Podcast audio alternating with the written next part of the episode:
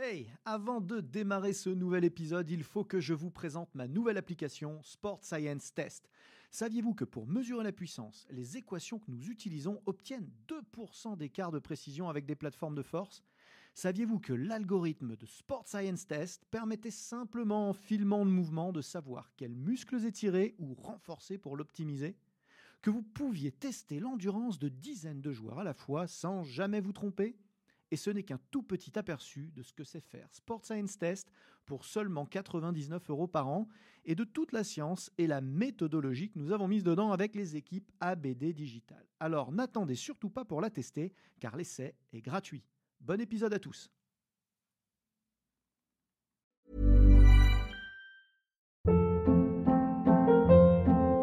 Hold up. What was that? Boring. No flavor. That was as bad as those leftovers you ate all week. Kiki Palmer here, and it's time to say hello to something fresh and guilt-free. Hello Fresh. Jazz up dinner with pecan-crusted chicken or garlic butter shrimp scampi. Now that's music to my mouth. Hello Fresh. Let's get this dinner party started. Discover all the delicious possibilities at hellofresh.com.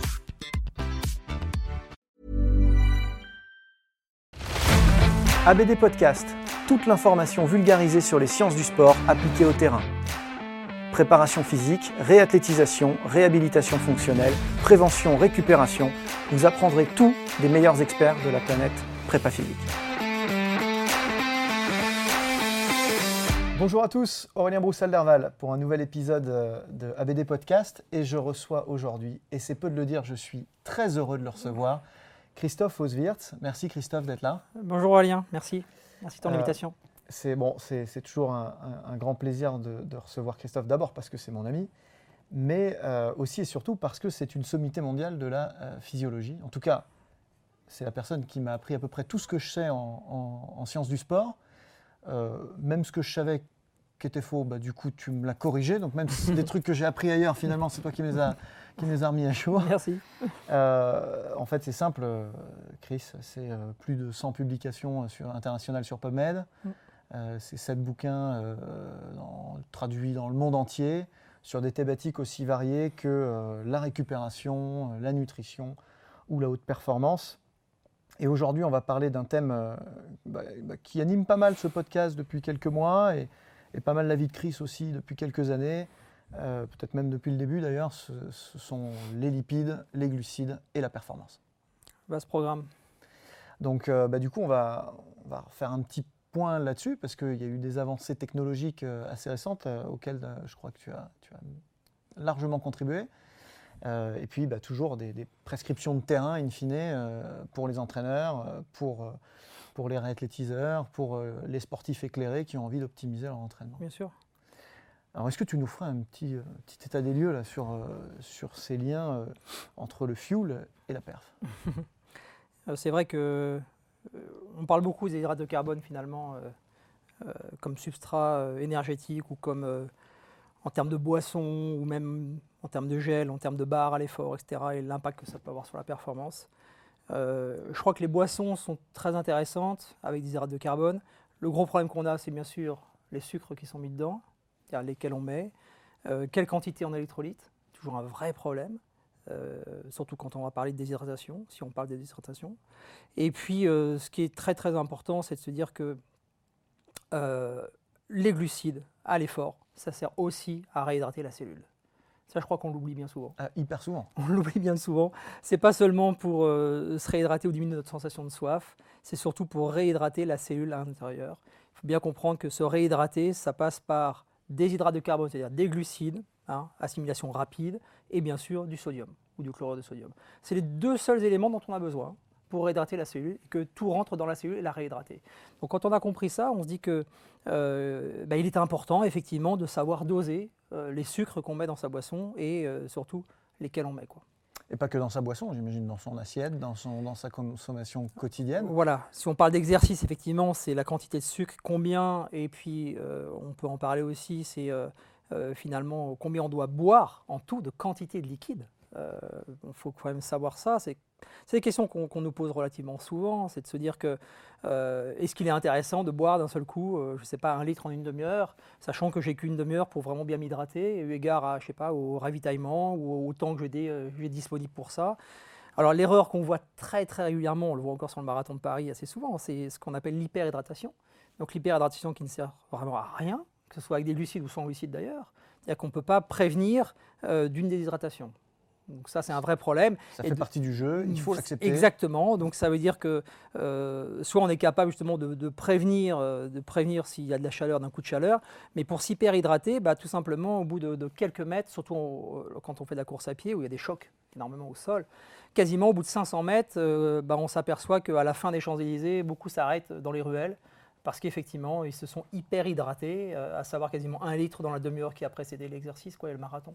Donc ça, ça n'existe pas. On n'est pas capable de stocker cette flotte pour justement pouvoir derrière euh, la remettre à distribution lors de l'effort qui va durer. Hmm. Donc ça, c'est souvent le, premier euh, problème que l'on peut avoir.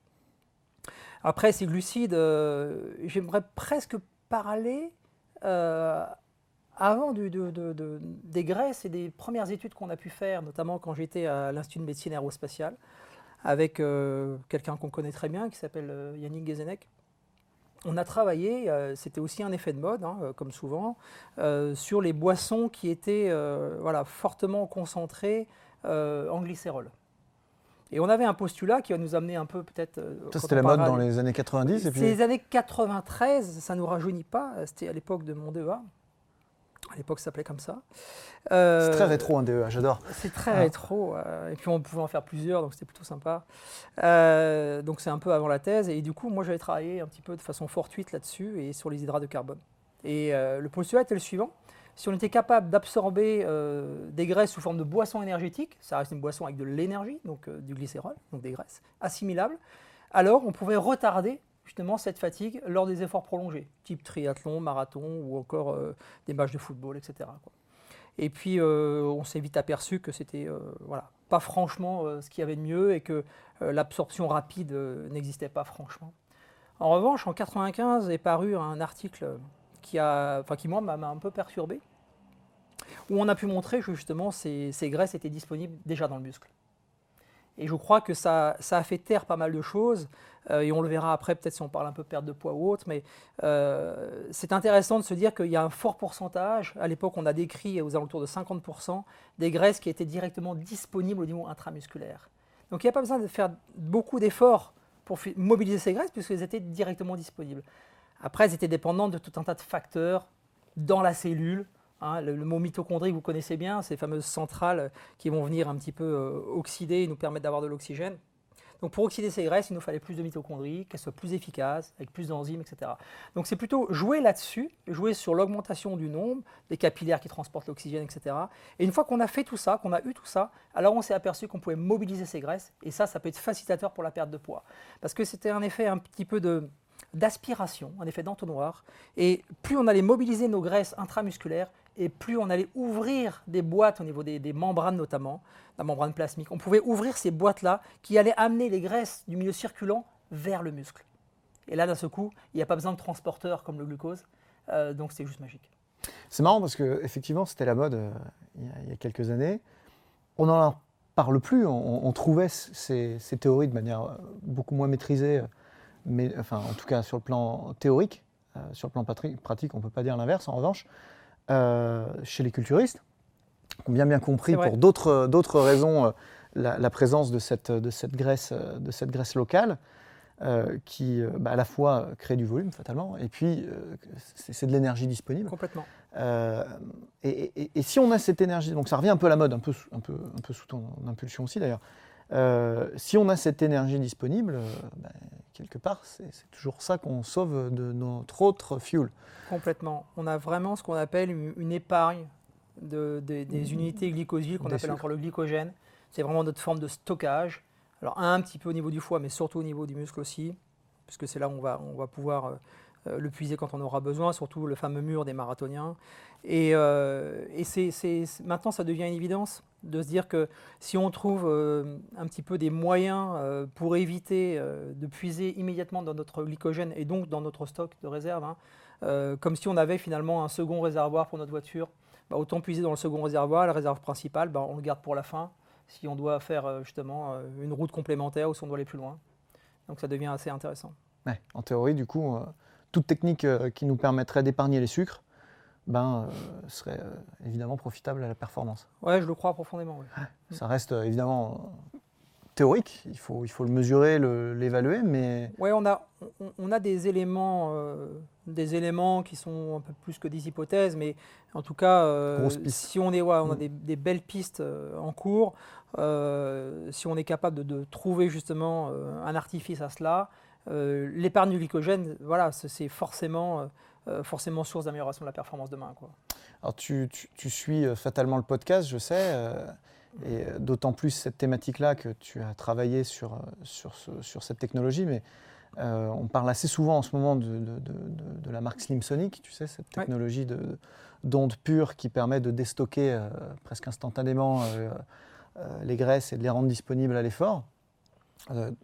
D'abord, je te félicite parce que Très récemment, euh, tu as publié dans, la, deuxième plus prestigieuse revue au monde, euh, Frontiers in Physiology. Euh, c'est pas, pas rien. Hein. Sur, sur, tes 100, sur tes 100 publis, c'est la, la seule ou? C'est la seule. Ouais, c'est la seule. c'est ma 107e publication internationale et c'est la, c'est la seule où j'ai pu publier dans Frontiers. je crois qu'effectivement, depuis des années, Frontiers s'attache beaucoup plus à, à être sur des, sur des aspects très très sanitaires, finalement, amélioration de la santé euh, publique, amélioration de la santé globale, des facteurs nutritionnels pour prévenir du cancer, des choses comme ça. Et, euh, donc il était plutôt difficile, même si on a travaillé sur des, sur des éléments intéressants, euh, des antioxydants, des choses comme ça. Mm. Bah, finalement, il a fallu attendre pas mal d'années, quasiment 25 années de recherche, pour pouvoir publier dans cette revue. Donc euh, effectivement, c'était le mois dernier, donc euh, plutôt, euh, plutôt sympathique et le groupe est très, très satisfait de ça. Ah bah, ils peuvent, ils peuvent, félicitations. Du coup, cette étude, Bon, alors avant ça, Frontiers in Physiology, pour, ceux qui ne connaîtraient pas, éventuellement, euh, ils, ont, ils ont, c'est vraiment une, un, monstre de, ouais, c'est un, publication dans, scientifique. Dans, le domaine de la physiologie humaine, c'est quelque chose. Je parle même pas de l'exercice à la rigueur, mais on a, euh, moi, ce qui avait beaucoup, euh, ce qui m'avait beaucoup gouverné, en tout cas en termes de, en termes d'esprit, c'est de se dire que j'avais, j'avais lu un article qui euh, il y a une personne que j'apprécie beaucoup depuis quasiment 1999 euh, qui s'appelle Elizabeth Blackburn, qui est prix Nobel de médecine. Et, euh, Elisabeth, que j'ai eu la chance de rencontrer plusieurs fois, a travaillé sur la longueur des télomères. Alors ça ne vous parle pas sans doute, c'est abstrait, mais la longueur des télomères, en fait, c'est ce qui est, les télomères, c'est ce qu'il y a en, bout de, de l'ADN et qui nous permet d'évaluer très précisément notre âge biologique. Hmm. Donc elle a mis au point cette technologie euh, et puis beaucoup se sont emparés finalement de, tout ce qu'elle avait fait dans, le cadre de son laboratoire pour évaluer l'âge biologique avec euh, euh, quid de la prévention du cancer, quid d'un complexe d'antioxydants pendant X semaines et, quelle est la, longueur des télomères. Est-ce qu'on est capable finalement de modifier notre âge biologique en mesurant ces télomères et par telle ou telle situation Hmm. Donc ça, j'ai trouvé ça très intéressant. Bah, Frontiers a été très pionnier dans ce domaine et encore très récemment, l'an dernier, ils ont publié un article incroyable sur exercice, télomère et, euh, et, cancer, et prévention du cancer. Ils ont montré que l'exercice physique pouvait euh, euh, voilà, ne, pas ne pas faire diminuer la longueur des télomères et donc préserver notre âge biologique. Ouais, donc, juste incroyable. une ligne éditoriale, bon alors évidemment, toute proportion gardée, une ligne éditoriale sur la, très très axée sur la santé fondamentale. Oui. Euh, donc toute proportion gardée, on peut quand même se dire que même si euh, c'est un petit détail, euh, la minceur et, et, le déstockage des graisses par, par les ultrasons, malgré tout, on peut se dire qu'effectivement, là, il y a un crédit de cette technologie grandissant sur la thématique santé. Quoi. Oui, je crois que même avant de parler de la minceur, moi j'ai presque envie de parler de ce qui m'a surpris. Parce que quand on fait une étude, on émet des hypothèses, et puis d'un seul coup, euh, soit elles sont validées ou invalidées, et puis quelquefois, on a des descripteurs euh, d'informations, de choses qu'on qui, a dosées en récurrence parce qu'on pensait que c'était du bon sens, puis d'un seul coup, il nous apparaît des choses. Et c'est vrai que j'ai presque envie de dire comme ça quand tu me poses la question, euh, pour moi, ce qui m'a surpris d'emblée, c'est vraiment la modification du profil lipidique. Donc plus que la minceur. On va revenir sur la minceur. Mais puisque ça, ça, confère à beaucoup de personnes euh, intéressées. En revanche, euh, l'amélioration du profil lipidique, j'ai envie de dire, ça, ça, concerne quasiment une personne sur deux. Donc c'est bien au-delà de la minceur pour moi. Quand j'ai l'amélioration du profil lipidique, c'est de se dire que comme on peut, euh, voilà, en quelques séances bien ciblées, avec une technologie de pointe, et une haute technologie, arriver tout simplement à baisser notre, nos triglycérides, pour lesquels on a toujours du mal à, à les faire baisser avec un régime drastique. Et, là où été moins surpris, c'est que euh, dans notre jargon, on parle de variables dépendantes et indépendantes. Et je n'ai pas pu modifier, bien sûr, l'alimentation des personnes. On a monitoré avant, pendant et après, euh, des journaux alimentaires, etc. Et puis, Ce qui, euh, avant, avant étude, peut s'avérer comme quelque chose d'inquiétant. On peut se dire, se trouve, je vais être déçu par mes résultats parce qu'ils euh, vont manger comme des cochons. Je suis assez, je suis assez d'accord. C'est-à-dire que, mm. euh, déjà, parce que quand on prend des femmes qui sont à peu près à 25 d'IMC, euh, donc ce qui reste dans, la, dans, dans une, dans une, fourchette un, peu, un, peu, un, peu, haute, mais pas si haute que ça, c'est pas obèse. Hein. Je vous rappelle que obèse, c'est au-dessus de 30, enfin entre 30 et 35. On est en surpoids et au-dessus de 35, on devient obèse. On est, on est mis dans une catégorie obèse. Donc là, 25 reste raisonnable. C'est une légère, légère surcharge pondérale. Euh, pour des femmes qui n'ont pas l'habitude de faire du sport, critère de sélection assez, assez redoutable, hein. c'était euh, une fois d'exercice physique par semaine. Euh, en termes de, critères d'inclusion pour notre étude, et sans modification de l'alimentation. Et là, le pari est assez. voilà, l'hypothèse est assez impressionnante au début. Ah. Voilà, est-ce que ça peut marcher?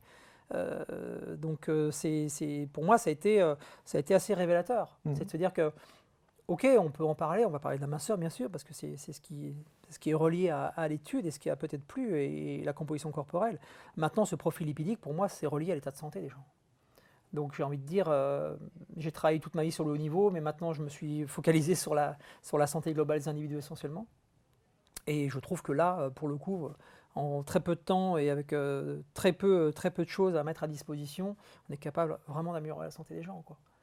Donc euh, quand on augmente quasiment la VO2 max de, 12% des gens en 15 jours, et que, alors certes on l'a aussi dans une situation contrôle, parce que l'exercice est bien fait, on va en reparler, mais si en plus on améliore le profil lipidique des gens, j'en dire, on a un win-win. quoi.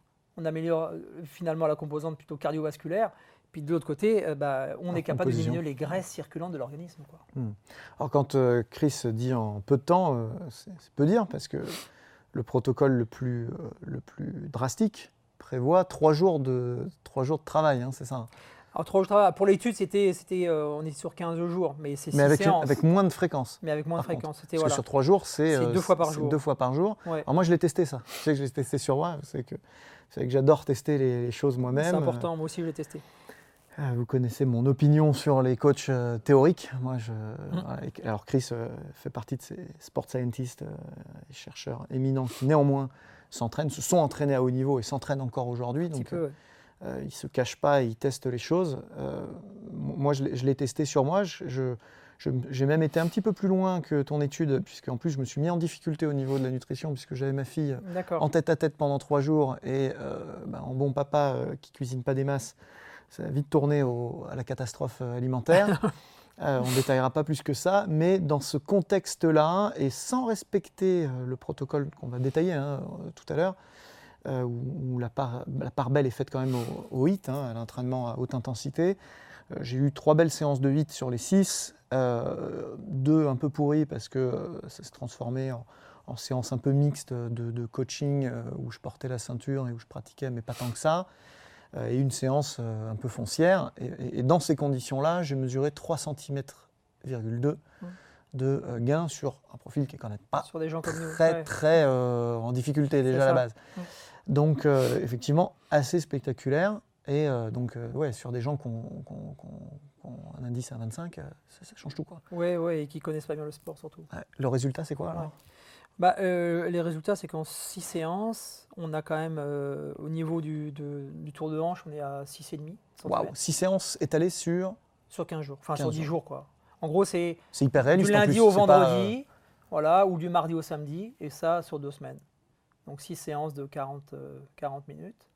alors certes, assez intense. Pour ce genre de personnes, ça devient... Ouais, c'est du vrai, c'est du 8. Hein. Ouais, et puis, alors, moi, les questions qu'on m'a posées par rapport justement comment euh, j'ai mis en place ce, protocole, notamment en termes de, en termes d'intensité de travail.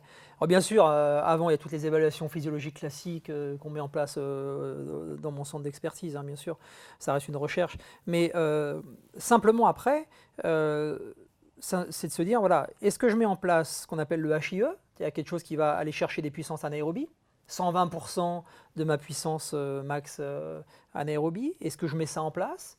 Est-ce que je fais une sorte de Tabata? Est-ce que je me fais un 12-8 sur 20 minutes? Pour moi, ça me semblait un petit peu déraisonnable parce que ça ne correspond pas à la réalité. Et puis, euh, on avait une vraie décharge, du coup, euh, à mon sens, hein, de, ce qu'on appelle les catécholamites, les hormones de stress. Et ces gens-là ne sont pas capables d'aller chercher pendant 12 secondes euh, des intensités pas encore. Peut-être dans un deuxième Exactement, bloc d'entraînement. Peut-être dans un second temps. C'est ce qui a été montré beaucoup. On en parlera peut-être aussi de, plutôt dans le domaine de, de l'obésité, notamment en hôpital. Donc euh, mon pari était plutôt le suivant, avoir une vraie composante cardiovasculaire et puis euh, bien les motiver euh, avec un vrai feedback visuel et puis bien sûr hein, des encouragements pour maintenir chaque puissance avec les bonnes cadences et être sûr que la quantité de travail globale était bien réalisée par chacune quoi à une certaine, une certaine intensité et on était quand même à 90% de, de, FC max quoi. Donc on, va, on va chercher sur des, sur des durées entre 3 et 4 minutes, 3, 3 au début, 4 à la fin. Euh, des récupérations qui diminuent au fur et à mesure, donc une vraie, vraie contrainte. Hmm. Euh, donc tu as choisi de maintenir l'intensité d'effort relativement stable, voilà. un volume un peu exponentiel, oui. et en revanche tu stresses la récupération. Voilà, je diminue. En fait, je joue sur tous les paramètres de la programmation de charge Voilà, j'ai des facteurs d'habituation et puis. Euh, Mais sans aller sur du court court, on est quand même sur un effort franchement aérobie. Hein. Exactement, exactement. Sauf que on va on va très vite très vite atteindre les 90% d'FC max quoi. Donc mhm. après, on joue sur l'intensité pour que finalement euh, euh, la charge relative soit toujours la même et la quantité de travail soit identique pour chaque personne, à la fois pour un groupe témoin et un groupe. Euh. Alors, la question qu'on me pose souvent aussi, c'est comment on peut faire un groupe témoin dans ce domaine, quoi. Alors, mhm. on ne parlera pas ici de la cryothérapie au corps entier, je suis assez, assez fervent, comme tu sais, mais j'ai réussi, grâce à quelqu'un que j'adore, qui s'appelle David Bishop, on a réussi à brainstormer et à, à avoir justement également une situation placebo en cryothérapie corps entier. Donc très sincèrement, euh, c'est pas très dur avec des ultrasons euh, d'avoir une situation contrôle. Donc on a, on a mis au point une situation, on, a, on appelait ça des infrasons. Voilà, et on disait aux personnes, voilà, il y a deux groupes, un groupe qui est ultrason, le groupe qui est infrason. Les infrasons n'émettent euh, aucune euh, onde au niveau acoustique, vous n'allez rien, rien sentir, rien, rien percevoir, alors qu'il se peut qu'il y ait effectivement une certaine perception des ultrasons euh, à l'effort. Euh, voilà. Donc, euh, et ça s'est très bien passé, et du coup, ça nous fait un bon, un bon argument. Hmm. Pour aller là-dessus. Donc, donc les deux ont amélioré, les deux groupes améliorent forcément leur VO2 max, mais si on veut parler maintenant plus en avant des, différents résultats, donc on disait qu'on avait 6,5 cm de, de, de, au niveau des hanches. On a un tout petit peu moins au niveau du périmètre abdominal, mais qui est important puisque le périmètre abdominal est un véritable indicateur finalement de la graisse viscérale et de l'état de santé. Euh, il y a vraiment des corrélations qui sont faites entre l'état de santé et la graisse viscérale et donc le périmètre abdominal. Donc ça paraît anodin comme mesure, mais si elle est très bien faite, alors toujours le même, la même chose, c'est comme euh, quand j'explique comment euh, mesurer des pics cutanés et combien il faut en prendre, c'est la même chose pour le périmètre abdominal. C'est vraiment opérateur dépendant, donc il faut mettre en place une certaine stratégie, prendre des points anatomiques, etc. Donc euh, c'est pas juste je prends mon mètre de couturière et j'essaie de voir ce qui se passe. Quoi. Hmm. Toujours la même chose, bien évidemment, et des euh, critères. Ça peut vite varier à ça, ça, reste de la recherche, mais, sincèrement, c'est très facile. La méthodologie est assez facile. Hmm. D'ailleurs, je, je, la décris assez bien en article, je crois. et puis. Et puis une fois qu'on a ça, bah, on se dit bah, comment mesurer euh, fiablement, donc avec fiabilité, euh, tout simplement la, composition corporelle. Et puis là, euh, là effectivement, on a, pas mal regardé ce qui se faisait dans la littérature. Moi, j'ai beaucoup éprouvé de système, tu t'en doutes, y compris quand j'étais à l'INSEP. et donc, on s'est mis d'accord pour un système qui est, validé contre DEXA. Et du coup, on, tombe quand même à 1,5% de, de, masse grasse en moins. Quoi en 15 jours. Euh, donc, un effet euh, évident sur la minceur, là c'est très clair. 1,2 kg, oui. Et donc euh, tu, m'interpellais tout à l'heure sur l'effet qu'a eu l'étude sur la manip sur le, VO2, hein, sur la consommation maximale d'oxygène à l'effort. Mm. Donc là aussi un vrai indicateur de performance, on a un indice, et c'est ce qu'on disait un petit peu en, introduction, c'est-à-dire que concrètement on, sauve nos sucres. Quoi. je pense que c'est un postulat euh, que je, suis en train d'évoquer régulièrement, c'est de se dire que si on est capable, via nos fameuses gouttelettes lipidiques intramusculaires ou alors la libération de, de, nos triglycérides qui nous viennent cette fois-ci des adipocytes, donc du tissu adipeux, ça devient intéressant si d'un point de vue systémique, on est capable de les avoir dans la circulation sanguine. Euh, demain, si on crée des affinités par l'exercice physique pour augmenter justement cette oxydation des graisses, donc du coup on les mobilise, et elles deviennent tout simplement euh, un régulateur de, l'énergie à consommer pendant l'effort. Et de fait, bah oui, on épargne tout simplement euh, notre glucose. Ce qui, là, c'était ma, plus grande surprise, c'est de se dire que si on regarde la, taille, la taille de l'effet, qui je crois que c'est le plus grand de mémoire, c'est sur la glycémie perd 10%. Donc, et, et j'ai rien pour le coup, même si ce sont des exercices entraînement à qui sont provoqués et pour, les, pour les, diabétiques notamment, là on se rend compte qu'il y a une légère baisse par le HIIT training, mais on sait très bien, il ne faut pas se leurrer, qu'en 15 jours, les, études, là, les résultats qu'on a, ils sont comparables à 8 à 10 semaines. C'est à peu près ce qu'on a dans la littérature scientifique. Mhm. C'est euh, Butcher 2011, euh, Trapp 2011, Talalian 2008, c'est toutes ces études-là qui durent plus longtemps que les nôtres. Donc là, on est capable d'avoir un vrai catalyseur d'effet, d'une part, et d'autre part, on est capable de, mobiliser euh, ces graisses et, demain, sans doute, d'épargner notre glycogène. Mais surtout, encore une fois, on, passe quasiment de, 0,99 à 0,90 en, glucose circulant. Donc euh, pour moi, c'est un vrai indicateur de santé, au-delà, j'aurais pu le mettre dans le titre d'ailleurs, mais au-delà du bilan lipidique. Mmh. On est quand même également sur une baisse de la glycémie en 15 jours. C'est très dur à faire baisser. C'est pas négligeable. C'est pas négligeable. Quand on modifie pas l'alimentation, c'est très sur, sur, certains profils plus que sur d'autres d'ailleurs. Ouais, en plus, en plus. Alors du coup, euh, on, ok, on, sauve nos sucres. Il y a, il y a, euh, il y a, une, il y a une, une, inertie euh, sur, cette, sur l'utilisation de cette technologie-là. on sait que ça va rester comme ça pendant un certain temps dans, dans l'organisme. Tu, tu arrives à évaluer à peu près le temps dont on dispose pour, pour exploiter cette nouvelle source d'énergie qui est rendue disponible par les ultrasons je vais, je vais, pareil, je vais essayer plutôt de fonctionner un peu par syllogisme ou un raisonnement euh, voilà, un peu déductif. Euh, ce qu'on sait, c'est euh, au niveau des femmes notamment, s'il y a une vraie, une vraie influence du genre dans l'oxydation des graisses post-exercice. Hmm. Je, je, crois que ce qui est toujours important, c'est de se dire que même si on fait un effort de 40 minutes, il nous reste 23h20 euh, à vivre dans la journée. Ça, c'est important. Hmm. C'est important parce qu'il se passe énormément de choses. Dans, on reste des, homéothermes, on a une certaine homéostasie, on, doit revenir à l'équilibre de notre balance, qu'elle soit relativement énergétique, qu'elle soit au niveau des électrolytes ou autre. Donc, euh, remettre tout ça à niveau, faire un reset de notre organisme, ça prend du temps. Les femmes oxydent davantage de lipides à l'effort. Donc c'est des choses qu'on sait bien, oxydation des lipides à l'effort par les femmes, à, des, mêmes intensités par rapport aux hommes. Euh, ce que l'on sait aussi, c'est que quasiment trois heures après, elles oxydent très très, très, très peu de lipides. Quoi. Euh, certains hommes peuvent aller jusqu'à 12 heures d'oxydation derrière des lipides.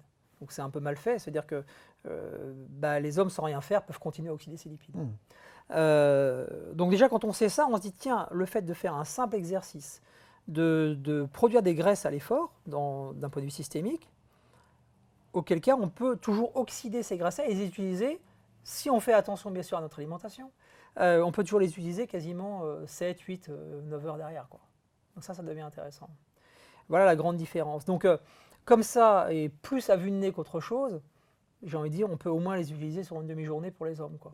Alors, est-ce que du coup, pour les, pour les femmes, on est capable, le fait d'en avoir plus, de pouvoir retarder justement euh, et de continuer à oxyder derrière, moi je le crois aussi, puisque euh, ces études-là sont montrées sur des efforts très très faibles, entre 35 et 65% de max. On est loin de ce que Donc là, si on couple justement des phénomènes induits par euh, des ultrasons focalisés à basse énergie avec un heat training, mais j'ai envie de dire, pour moi, il n'y a aucun souci de se dire qu'on a un, vrai relargage dans la circulation sanguine et cette oxydation, elle va, elle va durer plus longtemps que, les fameuses 3 heures. Donc, de fait, euh, ça induit un petit peu la réponse à ma question, enfin la question qui m'est posée assez souvent. Euh, est-ce que je porte la ceinture systématiquement pendant ou pas? Euh, Si mon activité support, par exemple, c'est la natation, est-ce que je peux, par exemple, déstocker en amont et bah, espérer, espérer pouvoir bénéficier encore de ces effets-là pendant un hit dans l'eau? Oui, bien sûr. Moi, je, suis- entièrement favorable à ça. Et, même quand on me pose la question au niveau, euh, euh, au niveau cette fois-ci des, sports moins énergétiques, mais de très longue durée, comme euh, des golfeurs, qui cherchent aussi à améliorer leur état de santé, le tout à chacun, une cinquantaine d'années, quelques blessures et quelques, voilà, quelques douleurs qui fait que voilà, on ne peut plus faire de course à pied ou quoi que ce soit. Et le golf reste 4 heures et 12 km de marche. Euh, donc à partir de là, oui, euh, on peut se dire qu'on peut très bien imaginer mettre une ceinture de ce type-là euh, euh, voilà, dans la voiture en allant euh, sur un parcours de golf. Mhm. Puis une fois arrivé, au bout des 40 minutes, on, on va pouvoir utiliser l'ensemble de, Mhm. de ces graisses. euh, et euh, voilà, c'est relié ou non à la performance, mais en tout cas, c'est relié à l'amélioration, euh, euh, l'amélioration finalement de leur, de leur profil lipidique. Quoi. Et pour des nageurs, bien évidemment, c'est quelque chose que je conseillerais euh, Mhm. à 10 000 Bon, alors, il y a plein d'autres personnes à qui on peut le, on peut le recommander parce que c'est vrai que le- la, la- la ceinture, hein, pour ceux qui ont vu les épisodes précédents, c'est même un outillage que- que relativement portable. hein. On arrive à courir avec assez facilement, faire du patin avec. On Ouais. a peut-être vu sur les réseaux sociaux. Ouais. Jouer avec ma ceinture tête de mort, spéciale, euh, Fraîchement, spéciale ABD, voilà. Euh, mais euh, mais euh, il y, a- il y a certains circuits, voilà, quand je fais un circuit proche du, du CrossFit, euh, où- on va avoir euh, bah, des trajectoires de barre très proches du corps, euh, euh, ou à l'inverse, des, gros- des gros changements de, de- de- de- euh, d'épaisseur du, du buste liés à la respiration. bien sûr, bien sûr. Euh, on va avoir le- la ceinture qui se décolle, qui se colle. Qui se... Vaut mieux déstocker en amont pour, faire, pour les gens qui s'entraînent vraiment et qui cherchent à aller euh, loin dans l'intensité avec des poids et haltères, avec euh, des burpees, différentes situations de flexion de tronc, etc. Ouais. On sait que ça fonctionnera aussi. Ah, complètement, Euh, complètement. C'est pas, si- c'est pas du one shot. hein. Pas du one shot. Et, et à l'inverse, euh, la, la mettre deux fois pour faire 1h20, euh, ça marche pas non plus. quoi. C'est pas quelque chose qui va être euh, complètement. euh, Ouais. Voilà, on va, on va pas s'entraîner 4 heures derrière à haute intensité. Ben quoi. non, de, de toute façon, Donc, euh, je, je crois que la grosse ceinture est donnée pour déstocker 1400 calories, un truc comme ça. Ouais, c'est ça. Donc euh, même si on se fait une très très belle intensité, euh, une très belle séance à 400-500 kilocalories, euh, Ouais, on, est, ça. on est loin du compte. Il y en, a Bah, toujours si plus vous que. courez déjà une heure quasiment à, à, à 12 km/h, vous êtes quasiment sur, sur la moitié, sur 700 calories. Donc ça veut dire deux heures à, à 12 km/h. Ben, on va Donc voilà un peu le type d'intensité qu'il faut faire. systématiquement faire un marathon euh, ou, ou deux Presque. séances de hit par jour. Euh, ouais, donc euh, non, non, il n'y a pas de souci. Après, si effectivement on a, on, on a un, un espace de temps euh, trop important entre deux séances, oui, il est préférable de la remettre. Moi, je dirais à, pl- à plus de 4 heures, il est préférable de la remettre, oui, ça c'est sûr. Ouais, ouais.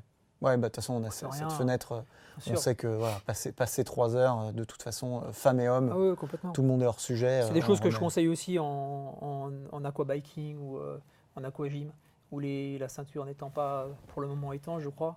euh, on peut très bien la mettre avant et puis on fait Ouais. notre séance après de, dans l'eau. Donc euh, ça marche aussi pas mal. Écoute Chris, un grand merci d'être venu, euh, venu nous voir, de partager ces éléments euh, d'abord euh, éminemment précis sur le plan scientifique et puis largement illustrés sur le terrain. Je pense que tout le monde appréciera ces, ces recettes. Moi, en tout cas, j'apprécie, je me suis régalé. Vous pouvez suivre Chris sur, sur Internet, il est hyper actif. Comme, pas que sur Internet d'ailleurs, mais notamment sur Internet. Il a évidemment une chaîne Twitter Oui. qui est Osvertsé. Osvertsé. Euh, il est aussi très actif sur Sur LinkedIn. Sur. Euh, euh, vous pouvez aussi le, le- le retrouver dans son institut euh, Oui. d'évaluation, Exactement. Biscord, Miscord, euh, exactement. qui ouais. est sur la Côte d'Azur. qui est sur la côte d'Azur, dans la technopole de Sophia Antipolis, où on est bien et on, on a monté un centre, un centre de recherche indépendant et on aide toutes les entreprises à justement essayer de valider ou d'invalider leurs produits et Et leur voir ce qui se passe, les protocoles, les designs. Et euh, on essaie de leur proposer des choses qui, euh, qui mettent en avant ou pour lesquelles ils peuvent redévelopper derrière s'il manque des, des résultats probants de leur étude. On appelle ça un peu des pilotes. Donc euh, c'est l'inverse de ce que je faisais à l'INSEP. Puisque là, l'idée, c'est quasiment en deux mois de monter un pilote et de fournir quasiment immédiatement les résultats à, la société et qui leur permet d'avancer sans avoir des moyens hyper importants au début. Et une fois qu'ils en sont sûrs, on peut faire une étude de plus grande envergure et, euh, et essayer derrière de- d'aller chercher effectivement une publication scientifique. Eh ben, super Chris, un grand merci. Euh, je vous rappelle à tous Merci. que euh, vous nous retrouvez sur YouTube, sur Spotify, sur Deezer, sur iTunes, sur Google Podcast. donc vous pouvez nous écouter, nous regarder. la plupart des podcasts sont en version enrichie sur mon site web avec euh, plein de documents en plus, des euh, tips, des vidéos, des séances, des dizaines d'articles gratuits. Donc suivez-nous, supportez-nous, tout est gratuit. Euh, si vous en voulez plus, il y a des épisodes toujours inédits et en masse sur le e-campus de transfert. Campus de transfert que tu pratiques, Chris, et sur lequel vous retrouverez d'autres conférences de Chris, mais aussi de Yann Lemeur, de Xavier Bigard, tout un tas de pointures de notre industrie de la prépa physique et des sciences du sport. Un grand merci pour tous ces partages. À très bientôt, Chris. À bientôt. Au revoir. C'était ABD Podcast, votre émission 100% préparation physique et sciences du sport. Abonnez-vous, suivez-nous, partagez-nous. Écoutez-nous sur Google Podcast, iTunes, Deezer, Spotify. Regardez-nous sur YouTube ou directement sur www.broussal-derval.com. Selling a little or a lot? Shopify helps you do your thing however you cha-ching. Shopify is the global commerce platform that helps you sell at every stage of your business. From the launch your online shop stage to the first real life store stage, all the way to the did we just hit a million orders stage. Shopify is there to help you grow. Shopify helps you turn browsers into buyers with the internet's best converting checkout. 36% better on average compared to other leading commerce platforms because businesses that grow grow with Shopify. Get a $1 per month trial period at shopify.com/work. shopify.com/work.